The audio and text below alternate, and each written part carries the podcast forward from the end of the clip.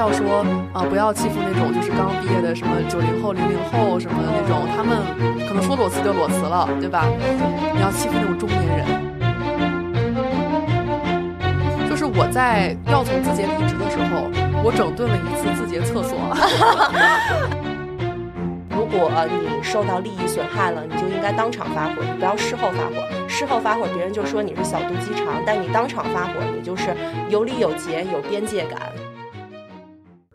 大家好，这里是卧龙凤雏的播客频道，我是自由职业者石玉，特别鼓励大家在遇到职场问题的时候要学会撕逼。我是之前上了好多年班的 Lily，我建议大家还是要权衡利弊，有的时候真的没必要撕逼。嗯，所以今天呢，我和 Lily 正好代表着两种不同的方向，一个是不上班的年轻人，一个是上班的年轻人。那我们来聊一聊关于职场撕逼的事情。是的，那我们会想到这期主题呢，其实也是因为我们特别活跃的听众群啊，大家在聊到一些平时生活的烦恼，然后上班的琐事的时候。我们会发现，大家对于这个一些撕逼，包括职场上的一些该怎么处理这个人际关系，大家讨论的特别热烈。我们这个听众群吧，就是很明显，只要一上班的时候呢，就很活跃。嗯，一下班或者到周末了，就没人说话了。周末都不知道大家在干嘛。对，大家都是上班的时候一边上着班，一边摸鱼吐槽，然后呢，互相也会给一些建议。所以我们就意识到，大家对于这个话题呢，是非常非常有诉求的。对，而且我发现其实有很多我们的听众是学生，或者说刚刚走出校园。其实很多时候在职场的一些人际关系的应对上来说，还是带有一些学生思维的。呃，我其实最近呢，因为我其实有点想回归校园，我和 Lily 都是准备明年就是一定程度上回归校园的人。然后我们俩发现，其实从职场上工作一段时间以后再回归，呃，会意识到学生思维和职场思维真的有非常大的不同。就比方说，我最近呢，我参加了一次线上课。这个线上课呢，是一个出版社组织的，然后他邀请了很多的呃教授过来进行一个系列演讲。它是一个付费课程，然后所以呢，就有很多的这个研究生、博士生去参加，因为他们觉得可能对自己的申请或者对自己的学术研究有帮助。然后我突然发现，虽然说研究生、博士生年纪也不小了哦，但是他们的那个学生思维真的很重，因为我能感受到，就是主办方在拿捏。他们就是，呃，办了这个活动以后吧，就是你花了就是大几百块钱，将近一千块钱参加这些线上课。啊，你居然结业证还要考试，而且考不过真的不给，那相当于孩子们花了这个钱以后，可能就没有这样的一个就是一个证明，而且他这个证明也并不是一个学术性的证明，只是说我有一个呃活动我参加了这样的一个很简单的一个我参加了课的这么一个证明，然后呢。那个群里面当时就有一个，我觉得应该是出版行业的一个同行啊，然后他应该是编辑，我能感受到他的那种说话的那种就是风度，包括他的整个的这个说话方式，就是他就说，呃，既然花了钱，首先要给一个结业证，如果你要考试，那就要给一个考核的新的一个证，你不能说让大家花了钱，然后听完了你的课，最后什么都没有拿到，然后你又号称说自己是一个学术性的课程，我觉得这样不合适，所以那个职场人就在。群里面说了这样的话，其实它的意义是为了帮助其他的学生去争取到自己的一个利益嘛。然后我当时看到以后，我还挺想附和的，我这个字儿还没有打出去。这个时候我就看到一排一排的学生就说：“你考不过你就别说了啊，既然来了就既来之则安之，什么既然来了你就好好听课好好学呗。”就是那种小朋友的那种想法，然后让我非常的震撼。就是他甚至没有意识到自己的权益受损了，还在维护一个机构。或者说维护一个就是所谓的这样的一个权威的一个群体的形象，所以这个让我就是深受震撼吧。就是因为我觉得这个，呃，你这又不是学校里的课，你这属于是一个付费的一个机构的课程，那那你是应该维护一下自己的。所以我就发现，其实我们是有必要跟大家去聊一下，就是当如果你自己的权益受损的时候，你要去呃怎么意识到这件事情的。哎，那我好奇一下，他们这个课程在最开始没有明确的讲出来，就是写出来它包含什么样的东西。没有，那这个就很奇怪了。对，而且主要是他印的那个结业证吧，在我看来没有什么就是价值上的问题，而且它是个电子的证，它也不涉及到打印。我可能说我不想花那么多钱印刷，它也不存在这些问题。你就是一个电子的证，大家把课都听完了，在上面都签好到，你就发了就完了。就多简单的一个事儿，但他非要说设置一个考核，好像说想要试图把自己抬高到一个很学术水准的东西上，但是你这就很对于那些比如说不是这个行业的人。呃，不是这个领域的研究人员来说很不友好，因为他自己还跑到小红书上、微博上这种面向大众的平台去做招生，就会导致他的这个招生群体里面不是说光有学生的，所以这个就呃，我认为是有点 tricky 了，就这个事情。嗯，真的是。其实我平时跟石玉聊天，我会觉得石玉因为自己做自由职业嘛，相当于是自己做自己的生意，很多时候他都需要去维护一个自己的边界，就是维护自己的权益。这样，就是石玉会更对这种，就是我到底是获得什么，我的权利的这种边界在哪里，会更敏感一点。然后我作为就是上班的职场人吧，就是我觉得说实话啊，我面对的一些情况是比石玉要稍微简单一点的。就石玉有的时候面对一些极端情况，可能是需要报警或者上法庭的那种。是这个以后有机会我们也展开讲讲哈。就没办法，因为自由职业。就好比像是一个人就是一个公司，而你去上班的话是大家作为一个团体成为一个公司。那么当遇到问题的时候，其实比如说之前你在字节上班，字节也有每年有很多的诉讼，但是它不会落在你身上，它落在的是公司这个集体概念上。但是如果说你做自由职业，你也会有非常多的交际交往和工作项目，它就会最后变成一个都得你自己去处理的一个事情。所以既然自己就是一个公司的话，那自己要是会计，要是法务，要是这。这个公司的职工就都要把自己管理起来才行。嗯，是的。就现在我们录制的这个当下，石玉的律师还在那边。对我今天还开庭呢。哎呀，原告啊，原告处理一些他的这个被 侵权的一些问题啊。哎，太惨了，真的。所以有的时候我确实觉得，说实话啊，就人善被人欺这种感觉，就是你其实自己有的时候不维护好自己的一些边界，就很容易吃亏。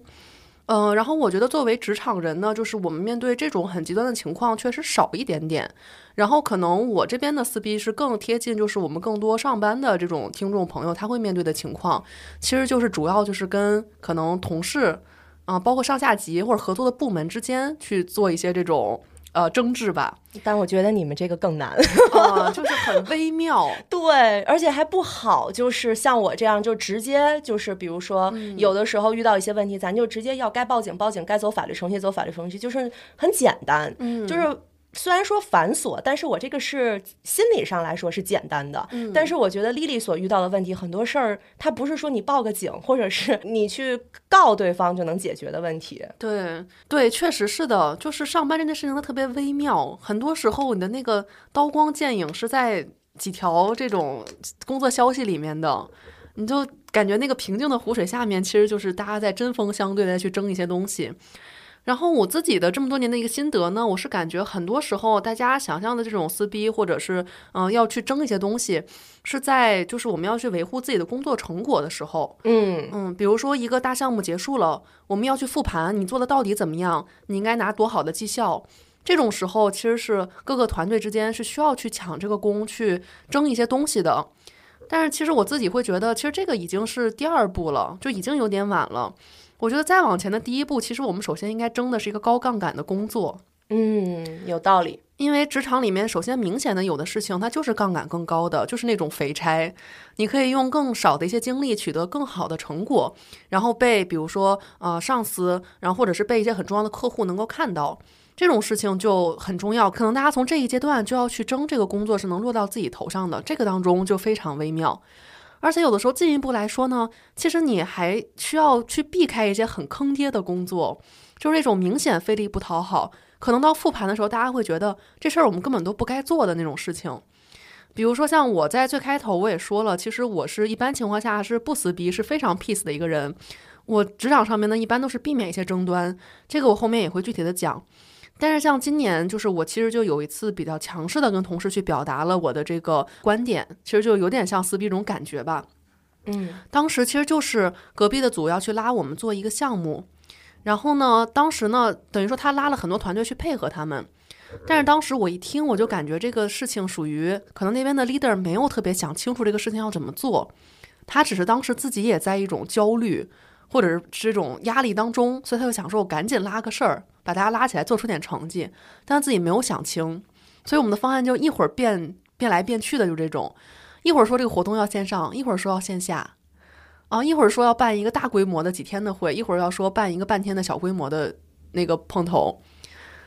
啊，那实在是有点坑啊！那我觉得 leader 自己都没想明白呗。对，大家一听就知道，这个肯定他的那个思路和预算和各方面的精力投入就不是一个档次的。肯定的。所以当时我就特别强硬的，我就跟对方的配合的这个同事就讲，我说这个项目我觉得这样办坚决是不行的，你们一定要跟这个 leader 反馈，这个当前这样的办法是办不下去的。如果你们跟你们的 leader 不敢反馈的话，咱们一起去找你们 leader 的 leader，对，我们去把这个事儿对拦下来，找找这个加二去把加一拦下来。因为这种事情一旦你往前推进，你当前大家都开心，但是往后一定是一个灾难。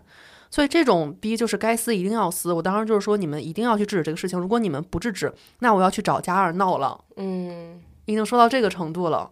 所以当时其实也是。大家就是被这样的这种声音拦下了，后来好好想了一下，把这个活动办到了一个合适的规模。嗯，我觉得像这种就属于很有意义的一个撕逼，因为你避免了大家走到一个更泥潭的一个局面，然后到时候去撕更大的一个逼，就是我们花了很多钱，然后做了一个不知所云的活动。没错，这样其实对于公司的整体利益也是一个好处。是的，所以我觉得像这种情况下，我会觉得说，其实应该更早的、很强势的去避免一些不好的后果的发生。是的，没错，而且有的时候就是也是续着丽丽刚刚说的那个话来讲，就是我觉得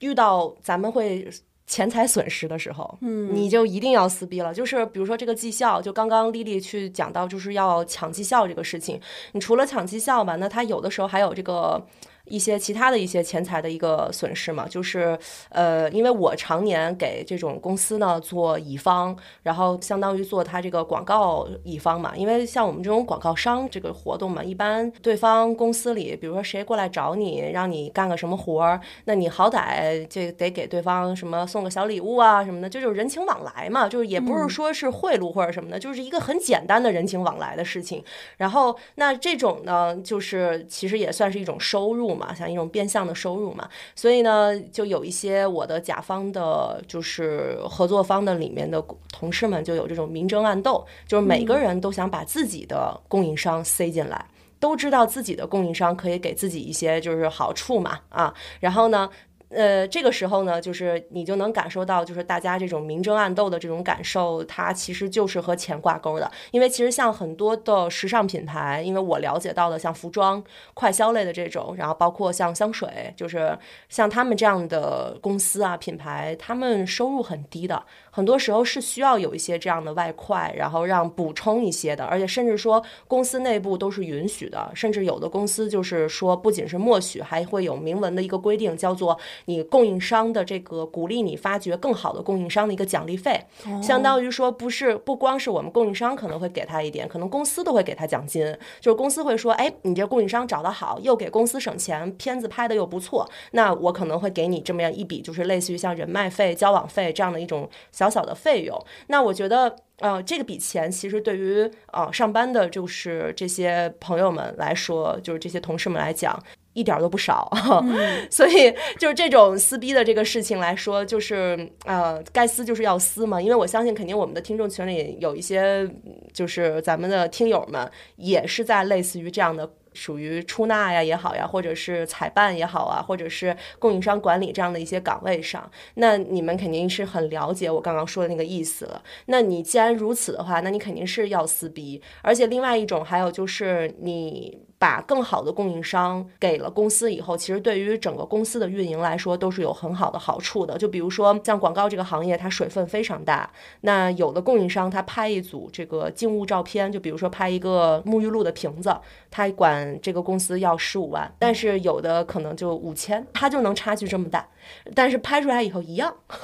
没什么太大的区别。那那这种情况下，那肯定大家都是愿意用那五千的。但是如果说你自己的团队是那五千的团队，然后你没撕过那十五万的，那那这个这个事情对于公司来说也是一个巨大的一个损失。所以我觉得这个还是该撕还是要撕的一些时刻吧。嗯，所以刚才石玉讲了，他认为第一个需要撕的时刻就是跟你的这种钱财、你的利益直接相关。这个时候就是往上刚，不要怂。对，嗯，而且还有就是在职场里面会有遇到恶意霸凌的事情，嗯就是我曾经有过连续几年服务过一家日企，就是这个日企真的非常有名气，可能你身边就有人在使用它的产品啊。然后就是这个日企呢，它我目睹到的是一场日企内部他们员工之间的一个熬夜霸凌。啊，就是大家比着赛熬夜吗？都不回家是，那太简单了，他们那个霸凌哦太、太。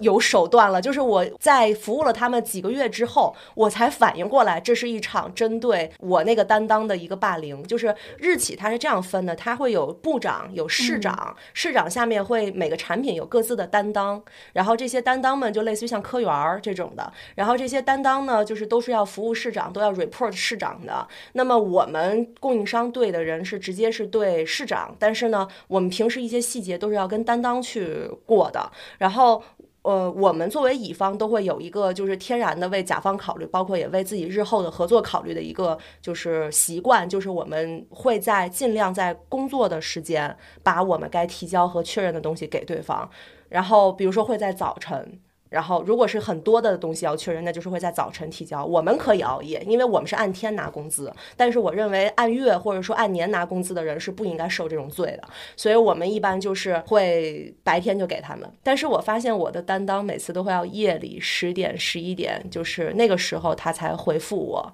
然后我一开始还想。是不是他把我的事情都放在了最后？我还在想是不是我哪里做的不好。后来发现他好像每天都在加班，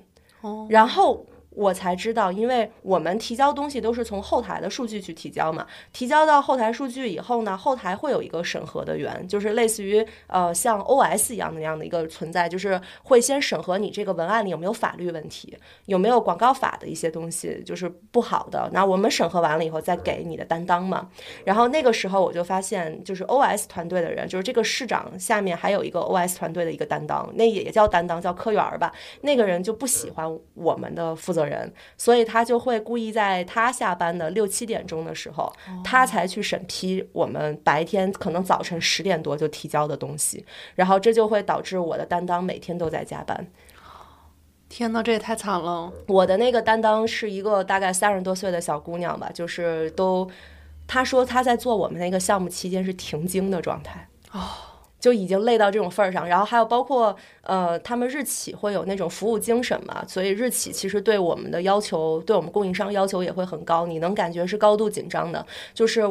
那个企业是我唯一一家不敢穿拖鞋去去提案的企业。咱石宇都是穿着拖鞋去这些公司啊，对我一般互联网大厂呀，什么消费品牌呀，咱都是穿着拖鞋去的。对对对，都是拖鞋。然后只有那一家，我可能是要穿高跟鞋去的，就只有那一家。然后我都没有见过穿高跟鞋的石宇。嗯对我就一双，然后我就一双高跟鞋，所以就只有那一家，就是是我不敢就是穿的很随意去的，所以我就能感受得到那个担当他是受到了很多的这个压力的，而且那个担当的性格就非常包子，就是那可怜就可怜了，就类似于像这样，而且他日语非常好，因为他是日语专业出身的，所以我们很多东西我们案子做完了以后，他是要整个把我们的案子翻译成日文的，所以那你想那个工程量其实是很大的，所以他就经常会遇到，就是说我们可能很早就提交给他了，然后呢他很晚才拿到，等到他很晚拿到的时候，他就要用一宿的时间去翻译，然后早晨九点钟的时候跟着我们他用日语去提案。哦哎，那你们之间可以直接沟通吗？就是我们可以，但是我们不可以就是微信给，哦，就是因为这个流程不符合他们公司的规定。保证这个安全。日企是非常非常介意流程的，就是我其实有过微信给他东西的时候，但是他也得等 OS 给他审过了再给他，因为你想 OS 他稍微改那么一两页，那你就重新弄呗，嗯就所以他也没办法，就这个事情，这种大企业的大规则，然后把一个小职员压迫成这个样子，我就觉得非常的可怜。然后我是个人认为，其实呃，当然咱不能说受害者有罪论啊，但是我会觉得他有的时候会表现出一副他自己就是挺好欺负和老好人的那种感受，所以他真的会就是被别人欺负。就有的时候我们其实可以让自己。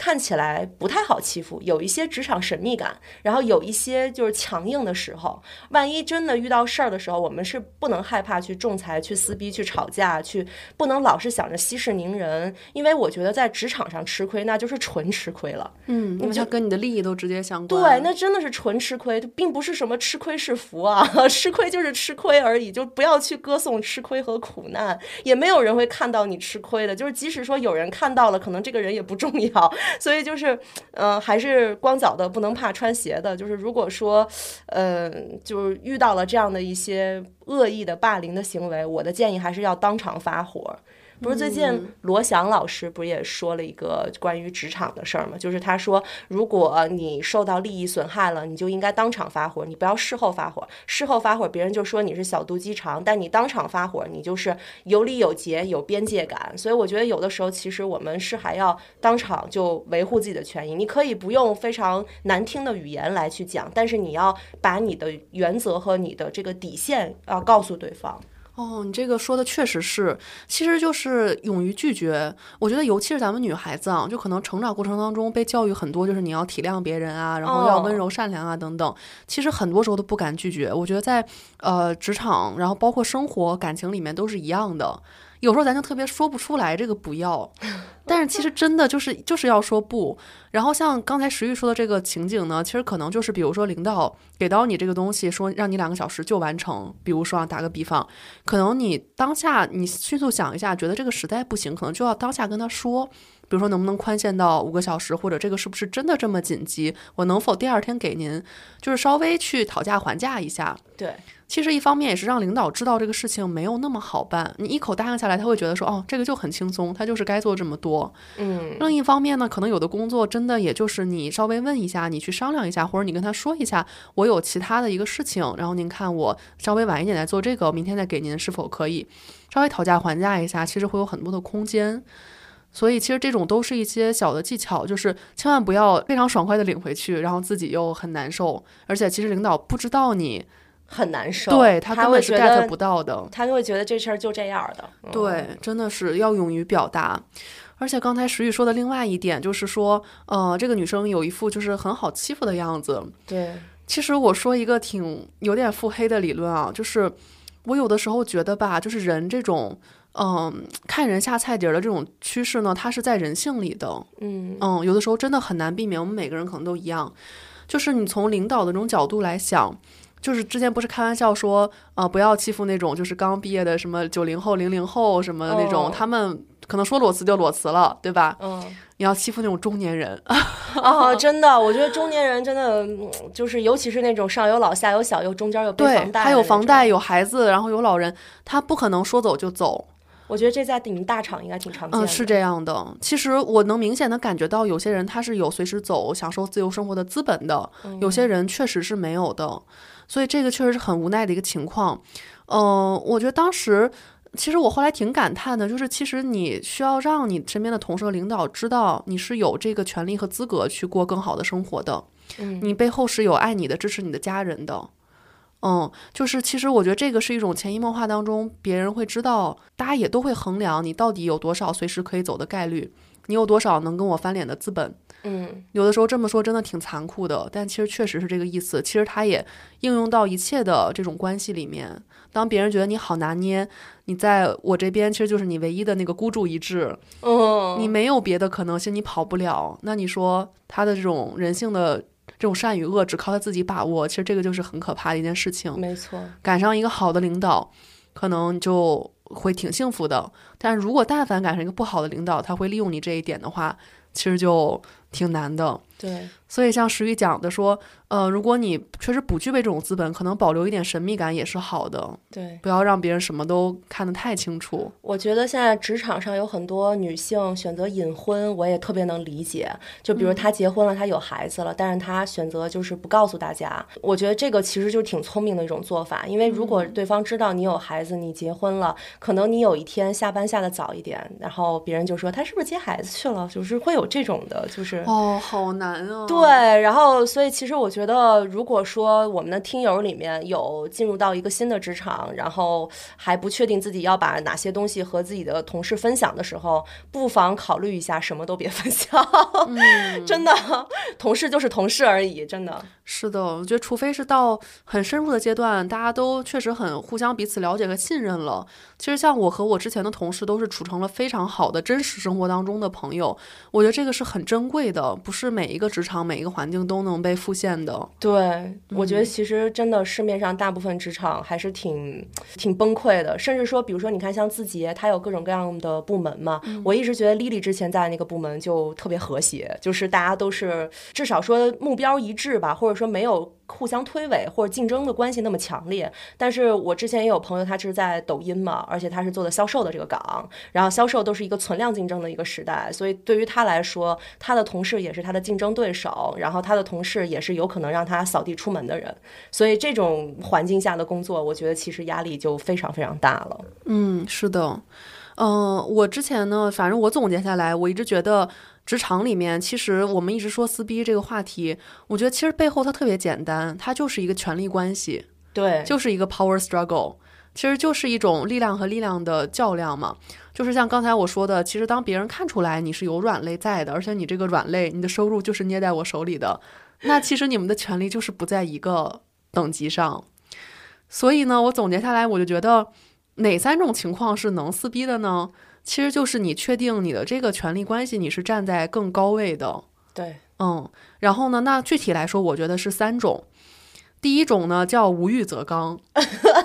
这句话是我爸告诉我的。我后来怎么想，怎么觉得是对的。你真的能刚的时候，是因为你无欲，无欲无求，对，没有所求的。那像你确实，比如说你是需要去求一个升职加薪，然后去求一个工作安稳，其实你就不是无欲的状态，那你怎么可能刚起来呢？嗯。所以我觉得，就是能撕逼的情况下，就是我对你没有所欲所求了。比如说，像我之前，其实我很多时候对于升职加薪是很佛系的。其实我求的是我自己的成长和经历。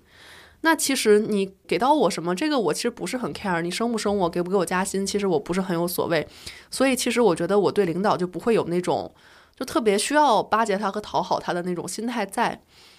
然后呢，我觉得这个感觉尤其明显的时候是。呃，我两两份工作，每一次我确定我不在这儿干了的时候 我的嚣张达到了巅峰。对，但是因为我跟之前的同事就是关系什么各方面都非常和睦啊，就是我也没有什么要撕他们的。我就想到一个非常好笑的事儿，是这样的，就是我在要从字节离职的时候，我整顿了一次字节厕所。哎，给那个不是在互联网上班的朋友科普一下，就是北京的互联网吧，就是他们特别缺德，就是他们厕所特少，就是尤其是我之前服务腾讯时间很长吧，就是我每次去腾讯，我就想，你们工位上这么多人，怎么就仨坑位啊？你们上得过来吗？这一层就仨，然后就我每次去腾讯，我都不敢喝太多水。太逗了！但是我们当时其实还真这情况还不太一样。我们的那个办公室啊，真的不错，坑位很多，坑位充足。而且呢，字节的这个厕所啊，我一定要表扬一下，就是职场人最爱。它都是那种电动的，然后你摁，就是它那个马桶那个上面的那个电纸转圈的那种。嗯啊，这个真的是我们我们那个业务的 CEO 他去统一的我们的这个办公室的标准，就是大家上厕所可以上的非常的舒爽。嗯啊，所以就是厕所的体验是格外好的。但是当时呢，就是那次我是可能是马上几分钟到四点的时候去的，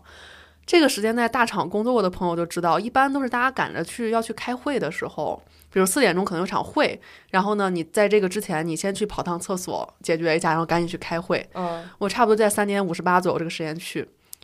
结果啊，我前面排了好几个人，然后我站在他们后面，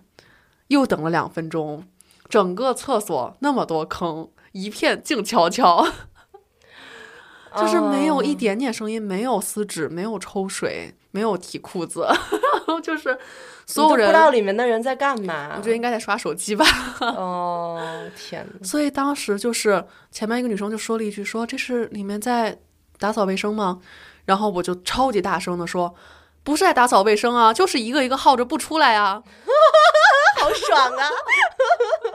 厕所发疯，你懂吗？哦因为我就想说，我都要离职了，你说厕所里面就是出来一个我的同事，我的领导又怎么样呢？嗯，也是，然后我的话音刚落，十秒之内三个坑唰唰唰唰就 冲纸冲水出来了。哎呦，真服了，我的天，真的太。好笑了！我当时就真坐那么久不怕得痔疮吗，朋友们？虽然说可以做的很舒服吧，但是哎呀，这个为别人想想嘛。对，就是理解大家想摸鱼这种心态啊，但是能不能不要占着厕所？嗯，真的是，哎，我就是觉得像这种情况呢，反正我的前提还是说我都要离职了啊，我嗯怎么发疯其实也都无所谓了。丽丽整顿自洁厕所，哎，啊真 是，呃，这是第一个情况啊，我觉得能撕逼的无欲则刚。第二个情况，我觉得呢，就是比较高阶一点的，就是其实很多时候呢，我们是想表达我们的一些情绪，但是我就觉得，如果你是纯粹的宣泄一些情绪，纯图一个爽，真的是没用。你其实最后还是要实现一些自己的目的，在职场当中获得一些你想要的东西。那我觉得一个比较理想的情况就是，可能你是在做领导的嘴替，嗯比如说，可能你加一他有很多事情他不爽，你替他表达出来，嗯，关门放丽丽，啊，你整顿一下别人，或者是你看出来你的加二对你的加一也不太爽，那你做你加二的嘴替，等等等等。就是我觉得其实很多时候是，呃，还是背后是达成一些目的的。你是确定你在这个当中你能获得一些你自己想要的，嗯，而不是非常贸然的说我纯粹是为了发个疯这样。嗯然后第三个可以撕逼的情况，我要说一个肯定让石玉非常心痛的，嗯，是什么 就是我觉得对乙方该撕就撕。啊？我这个乙方已经瑟瑟发抖了。不过我们也撕，我们天天撕甲方，就是主要就是没办法，这就是钱的事儿。他多提一个要求，我就少赚可能几万块钱，那你说能不撕吗？对吧？所以像现在我们在场的，我就是大厂的甲方嘛，我其实跟很多像石玉这样的乙方的视频公司合作过。我觉得这个情况下，他就是我们之间是一个明显的权力关系，我们之间也就是在争夺这个金钱，我多花一点，你就多赚一点，就是这样的一个关系。那这个时候其实就是该撕就是要撕的，很多时候乙方你就是要鞭打着他去干活的。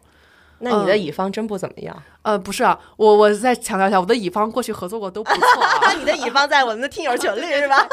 我跟我的乙方也都是好朋友，是非常难得的。笑死。但是有的时候啊，确实有的时候就是人的这种惰性是天然存在的。嗯很多点你就是你多督促他一些，他就是多做一些。你过去了，他也就过去了。就是你做甲方，你要有这种觉悟，说我要有一百二十分的要求，最后可能出来的成品是一百分。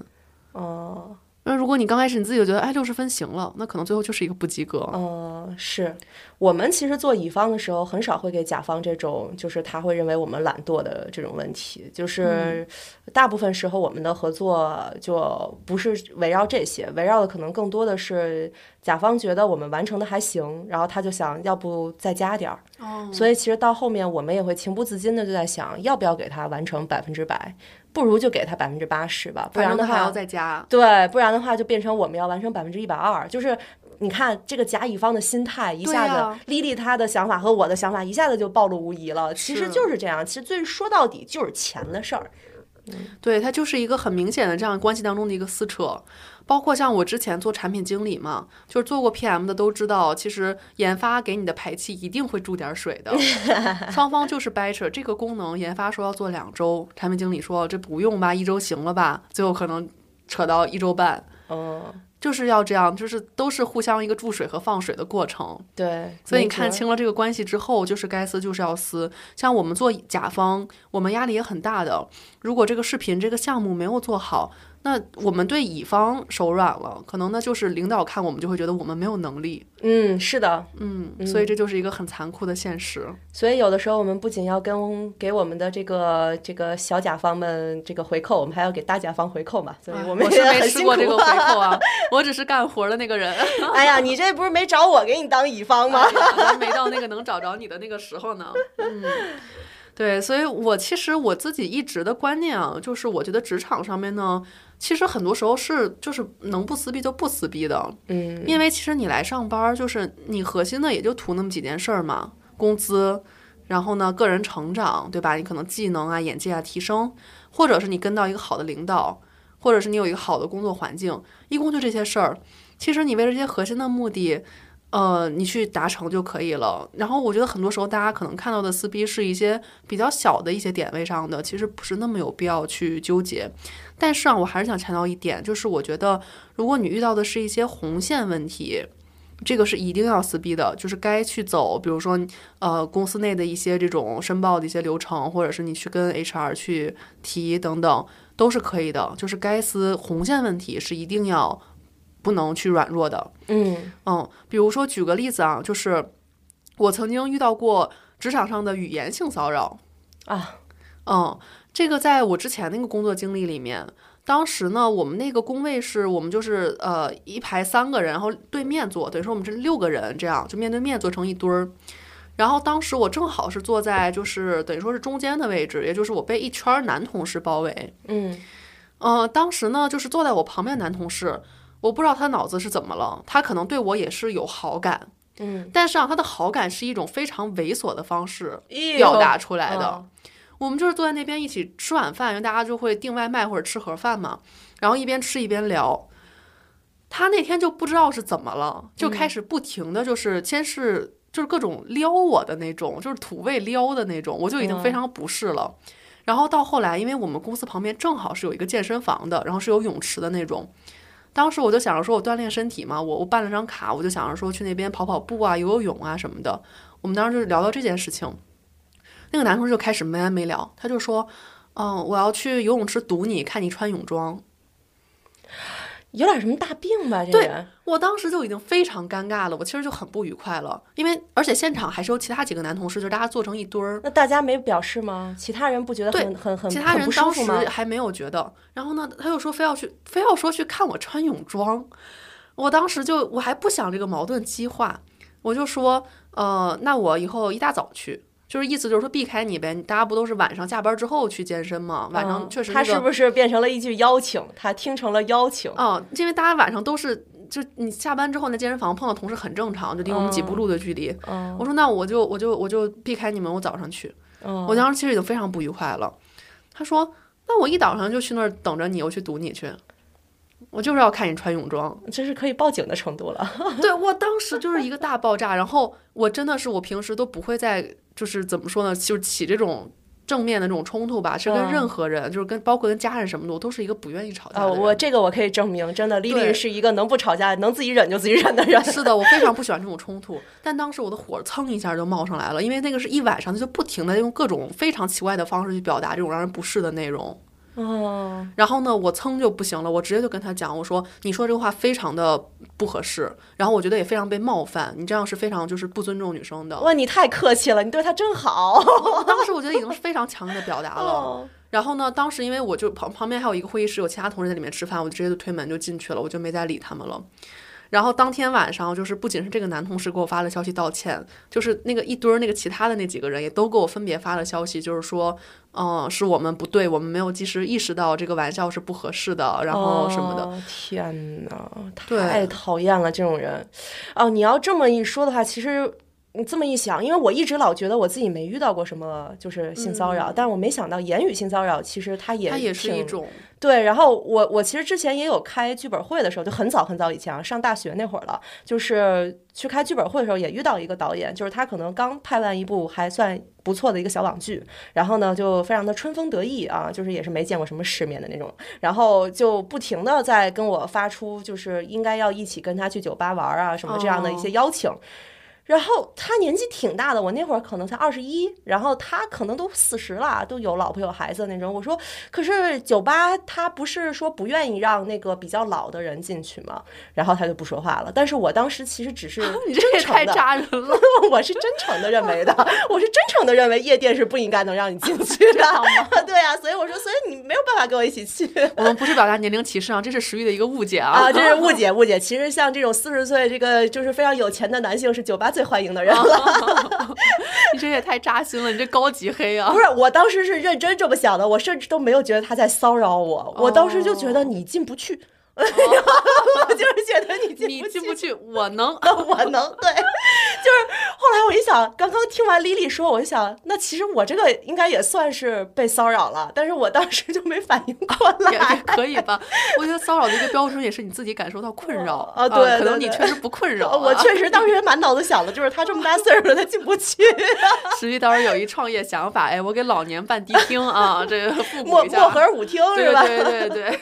笑死了，真的。哎呦天！但我当时真的是，我就觉得非常困扰，而且当时就身边男生都是那种就是乐开花的，就是看热闹那种，就觉得哎，就是啊，也挺恶心的，这帮是男的我当时觉得就是真的是很恶心、很反胃。哎，所以我就像这种情况下，你该撕就撕，该站出来就站出来。你真的表达了你不是的时候，其实别人也会尊重你的勇敢，尊重你自己有边界、有坚持。对，所以我挺同意的，尤其是这种性骚扰，我觉得职场性骚扰就基本上是可以就是大声撕逼的那种，而且现在舆论风向也是很保护女性的，尤其是你在一些大企业，或者说在一些外企，甚至说一些就是比较开放的民企里，我觉得你提出这样的需求，不会有任何人敢无视你，嗯那我们刚才讲了一些该撕逼的场景，但是我也说了嘛，其实我觉得生活当中很多冲突没有必要升级。对，就我就觉得做人留一线，日后好相见。嗯呃，人生太长了，这不定之后怎么着呢？很多逼就是该不撕的，咱也就不撕了。那我想问石玉的是，你觉得你什么时候是觉得不要撕逼呢？呃，我觉得这事儿对我带来的利益没那么大的时候，哦，就比如说他给我的损伤没有特别大，以及我没有很生气。其实我对我自己的情绪管理还行，就是尤其是职场上，我觉得可能是因为我自己的性格比较的钝，然后他对于很多就是职场上的一些问题吧，就是我不会特别往心里去。然后还有就是做自由职业时间长了，从来都没有在一个真正的集体里面工作过，就。很零散，就比如说你今天跟这个人合作，明天跟那个人合作，反而倒有一种非常的这个 loose connection 的感觉。然后客户跟你起急发歪什么的，也不会特别把客户当回事儿。就是当时就是会有这样的心理吧，所以我其实都是大部分情况下，只要不涉及到钱，不涉及到我们团队的整体性利益的话，我一般是不会选择撕逼的。而且如果说有一些就是让我遇到的就是特别不舒服的事情，比如它影响到职场，比如说职场会有很多人造谣嘛，就是肯定大家上班也好，或者说做什么职业也好，都会遇到这种谣言的问题。那这种情况下的话，我一般会找人帮我代理去撕这个逼。哦就比如说，我找我的同事，你帮我说说，你跟他讲一下，别再宣传了啊，别再胡说八道了。或者说我找我的这个领导，我直接就告老师嘛，就这谁不会啊？就告老师呗，就跟老师说啊，不行，这个他那个那个那个他讨厌，就也也能管用，就相当于。找了一个调停人，就是最次最次，就是你找个律师帮你去解决这个问题。就是你有一个调停人，就能让这个争执软着陆。我觉得软着陆还是比较重要的一个事情，就是做人留一线吧。就像刚刚丽丽说的，是。确实啊，石玉是这样的一个倾向，就像我们之前节目里面也讲过，石玉去催一下那送菜的阿姨，都给他妈先打电话 说：“喂，妈，你帮我催一下那阿姨。哎，不不，职场上还是喜欢自己动手的。”太可爱了。嗯，我这边其实也一直在讲，我其实没有那么建议撕逼嘛，因为我是觉得，说实话啊，我如果在这边劝大家说你该撕逼就撕逼，我告诉你怎么样撕逼撕得更爽。我真的觉得挺不负责任的。是的，但是流量会很好哦，所以我跟丽丽纠结了一会儿，后来还想还是为大家好吧。对啊、我们的这个倡导，我觉得还是要是正向的。你想，我都不上班了，我如果劝你在职场里面撕逼，我得多坏呀，对吧？我对他负责任。对，然后听友群里有人问我要不要撕逼的时候，我说要，但是我不上班，所以你别听我的。对，不能 听我们俩瞎讲，因为我们俩现在已经已经摆脱了这些对，这个这个。我们现在要撕就直接就是上升到法庭的那种了。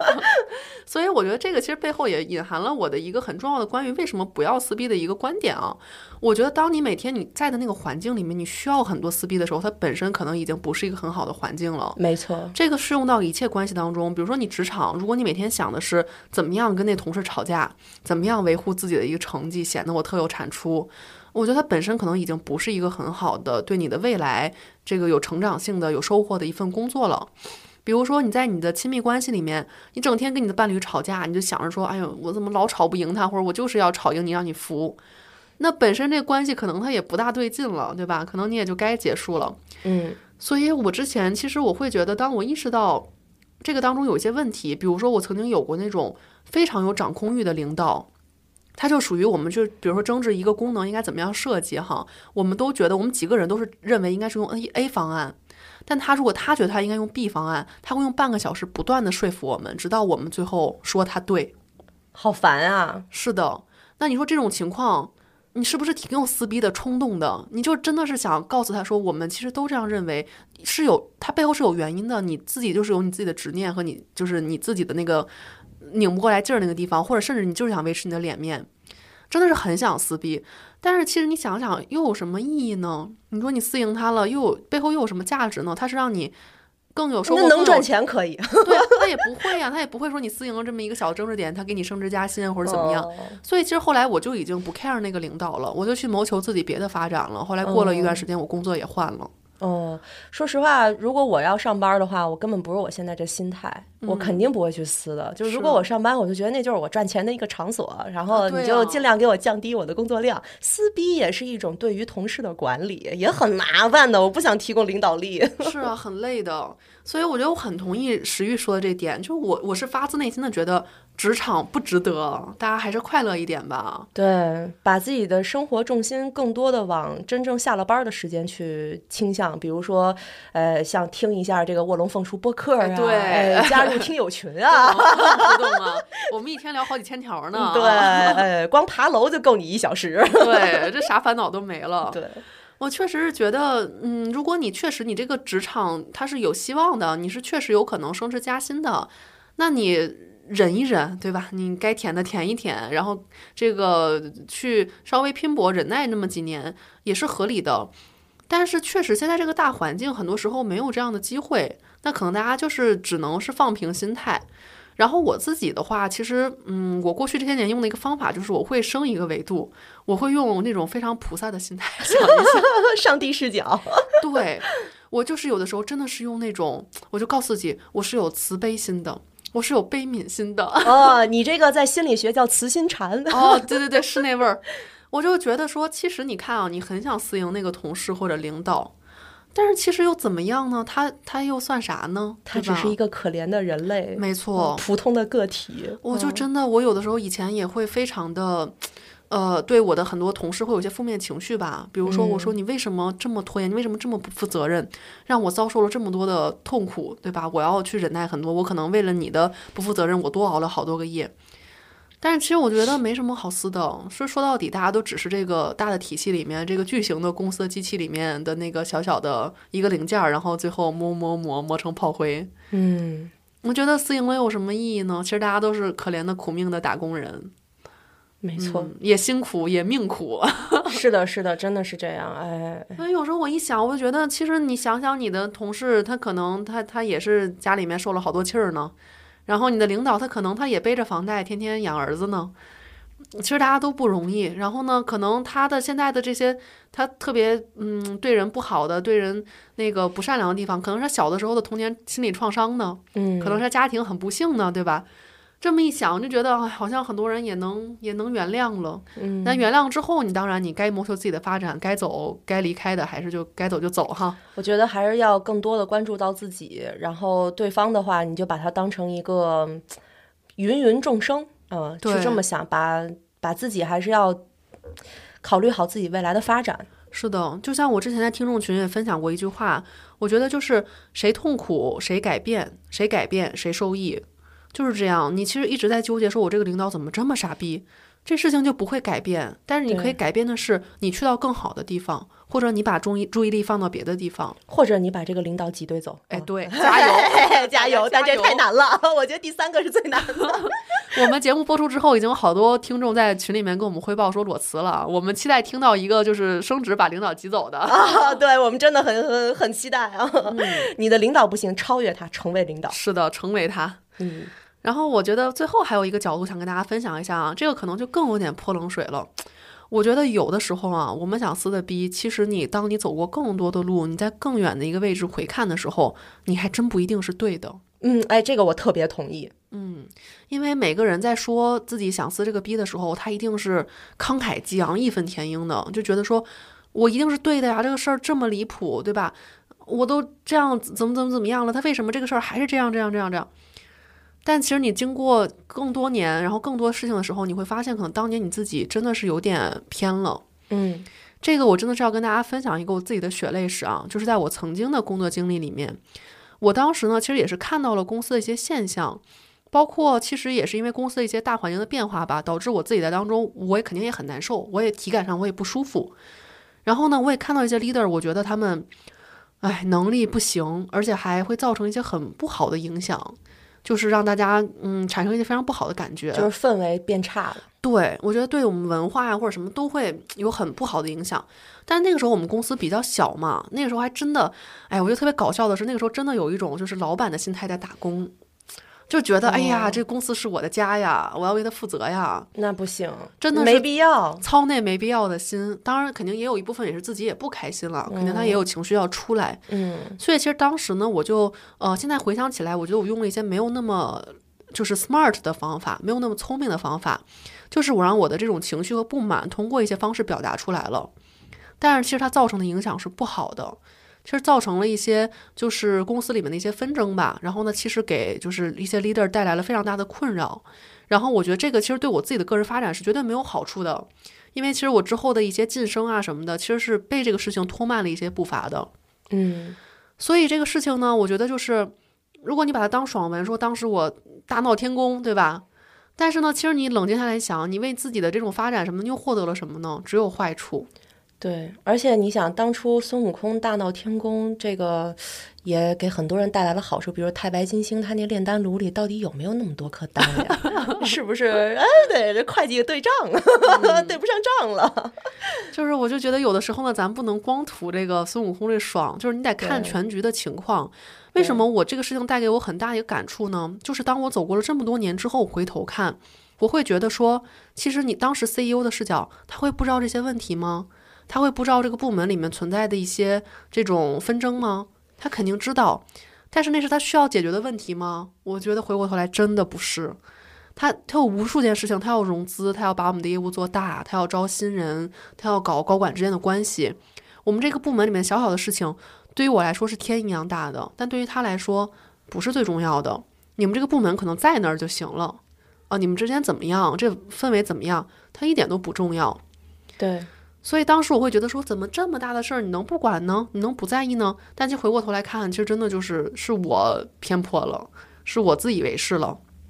对，其实我之前也有遇到过这种问题，就是我在做执行制片人的时候，我会，呃，比如说客户给我提出一些要求，然后我有时候可能没有跟导演讲，因为我觉得这要求很简单，然后就同意了，然后结果等到导演要拍的时候，他发现这个东西他拍不了。嗯，就根本没有办法执行，然后就是因为我这个流程出现了问题，然后我还会觉得这有什么拍不了的？你不就是找事儿吗？你这个客户这个这点小要求你都满足不了，你这不就想让我们制制片组难堪吗？不就想让我们制片组跟客户撕逼吗？我就会有这样的这种想法。后来逐渐的，当我对这个行业更加了解，对每一项成本更加了解的时候，我会发现。如果答应了，他就是拍不了。可能我看起来我觉得很容易、很简单、很可以呃直接答应点头的事情，其实在整个剧组来讲，他们要付出更多的时间和精力去做。所以其实真的有的时候，你觉得你好像挺对的，你很委屈，然后你觉得就是对方不体谅你，但是很有可能从全局的角度上来说，你就是错了。所以其实我觉得还是回到一个点，就是第一，守护好自己的一些边界；第二呢，也去更理性的去思考问题。然后我觉得第三就是刚才我们其实也讲了很多，就是我觉得人性里面是有一些不好的东西，比如他会这个欺软怕硬啊或者什么的，我们认清这一点，但是自己也不要作恶。我们做职场当中尽量善良的、包容的、体谅他人的人，去多给自己积一些这种好的口碑，让自己多做一些好的事情。我觉得这个是比较重要的，就是我们自己对得起自己的良心。所以其实今天我跟丽丽聊的这个话题呢，就是想跟大家说，在职场里面。呃，该撕逼的时候要撕逼，但是你一定要分清楚你撕逼的目的是什么，以及你个人的规划是什么。很多时候，其实我们的一时冲动，就是我们觉得当时爽了，或者说当时我维护到了一些权益，但你的权益其实给你造成了更大的损失。像丽丽刚刚提到的那些，包括你有没有去考虑到一些对方为什么会这么做？如果对方就是天然使坏、故意的，那我觉得你该撕逼要撕逼。但如果说确实很多事情是迫不得已，他可能压到了你这里，那有没有更聪明的办法？除了撕逼以外的一些别的选择和别的方式？我觉得这个其实是需要咱们去深入的思考一下。的，就我也非常希望，就是大家听完这一期播客以后，能多在评论区，或者说多在咱们听友群里面去表达一下自己的感受，然后也可以把自己的一些职场中遇到的问题拿出来，我们一起来分析一下，看一看这些问题是不是有更好的解决方案。也可以大家群策群力嘛，因为毕竟我觉得，其实不管是小宇宙也好，还是网易网易播客也好，就是大家相对来说还是一个比较安全的小空间，你不大概率会被你的 同事在这里看到，所以你可以有一。些问题，然后抛出来，然后大家看看怎么来解决会更好。嗯，是的，我们听众群的那个氛围特别好，就经常是大家抛出来一个问题，然后大家就真的是一起想办法，给一些建议。嗯，所以大家可以在这种群里面充分的交流。好的，所以别忘了订阅我们的播客频道，你可以收获到两个互联网闺蜜陪伴你的个人成长、健身运动、变富变美，以及如何在职场科学撕逼。是的。微信搜索“卧龙凤雏全拼”加八幺八，添加我们的微信小助手，加入石玉和丽丽的微信听众群，我们会不定期在群里抽奖，掉落各种福利小奖品。好的，那今天就这样吧，拜拜，拜拜。Like I'm Apple in the you should bet on me. Gonna wanna get behind me like I'm Before Mikey was on Nikes, you should bet, bet, bet, bet on me. You should bet on me like I'm Neon.